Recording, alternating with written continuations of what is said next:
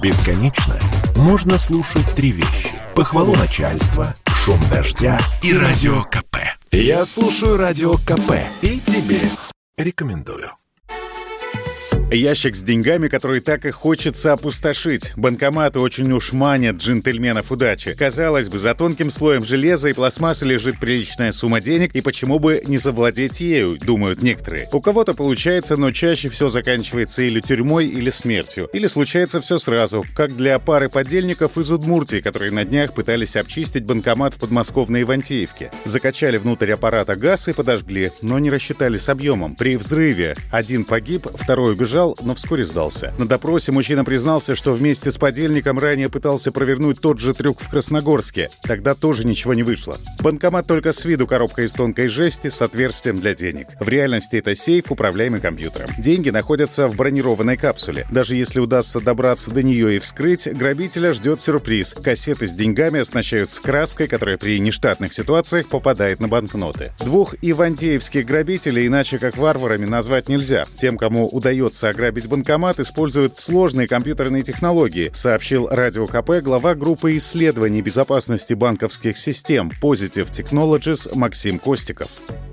Злоумышленники с более высокой квалификацией используют логические и black box -атаки. В случае логического сценария атакующие открывают сервисную зону банкомата и подключают к нему запрограммированное устройство, которое обходит защитный сценарий и инициирует выдачу денег. А black box -атака – это когда злоумышленник после открытия сервисной зоны банкомата подключает диспенсер – устройство для приема и выдачи денег напрямую к своему компьютеру. И с помощью программного обеспечения напрямую отправляет команды выдачи денежных средств.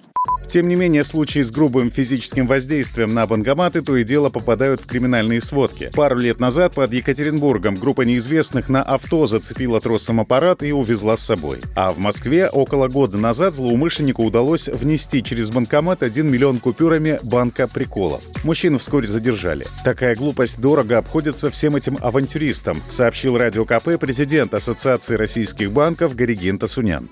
В данном случае мы имеем дело действительно с исключительными случаями, когда кому-то взбрело в голову путем взрыва похитить банкомат, чтобы потом его вытащить и раскочегарить уже где-то на выносе, или суметь на месте там изъять э, сумму. Но и то, как вы видите, это никаким успехом не увенчалось. Когда речь шла о банке приколов и о купюрах неадекватных, которые проглотил банкомат, там речь шла все-таки о несколько устаревших и просто сбой элементарный, который был безусловно, единичный. Банкоматы очень сильно защищены э, вдоль и поперек.